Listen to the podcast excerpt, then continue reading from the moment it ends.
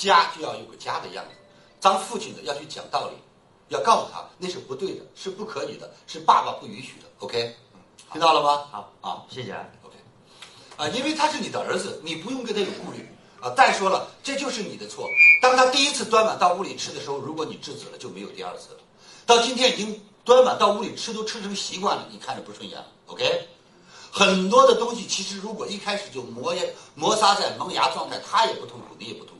你不要让他已经蔓延到了成才了，你再去剪，对他是伤筋动骨、私肠呃这个这个八肝八肺，对你也怎么样，也是一个巨大的伤害。所以一定要怎么样，孩子从小就要正确的给他树立目标远景。你看我们家姑娘，今天你问她，她呃她现在读的学是直接直通车，呃，从他们学校直接到加拿大，加拿大完以后在加拿大直接读这个加拿大大学。如果考到多伦多就多伦多，那有保底大学。他现在就很清楚了啊！我以后问他说：“一一学什么专业？我学法律。为什么呀？我爸爸说法律好。那你光给他选个法律，他愿意吗？他想学。他最早我问过他，我说：“姑娘，你想学什么呀？”我要想学烤面包。啊，我觉得那个好，我要回来以后开个面包店，开个西餐店，有毛病啊！那我不去否认他，我就每天在他面前塑造什么叫律师，什么叫自信啊，那种阳光。你看一个女孩子为什么学律师？第一，你是律师就保护了自己，一听你是律师，一般人就不敢惹你，是还是不是？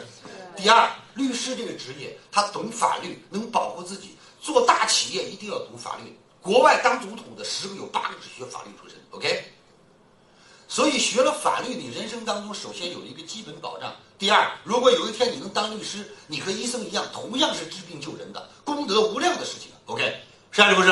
是第三，你以后不管是经商还是从政，你学的是法律，都可以更好的让你的职场，一个懂法的人就比不懂法的人犯法律低，你就不会贪污，你就不会去受贿，你就不会去有那么多的灾难，有没有道理？有所以慢慢慢慢的，孩子被我完全同化了。现在你再问他学什么，我要学律师，啊，啊，我要以后当个大律师，啊，我要我要怎么样来保护自己？你看，其实就在于不断的给他讲故事，明白了吗？所以你想一想，你的孩子，你未来要给他规划什么？他没有分，人的大脑没有分辨率。记住，什么话常说常说常说，慢慢慢慢的就渗入到他的心髓当中去了。能听懂吗，各位？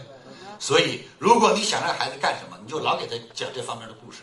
凡是从小要当兵的、当官的，一定他爸爸有军人情节，要么也有军人情节，要么从小看电视、看打仗片看多了。OK，有没有道理？总而言之，人所有的喜欢和欣赏都是受到了一个触动，受到了影响，开始对他有了偏爱。所以你怎么样给他设定一个场景，把他引过去，明白了吗？明白。哎，谢谢。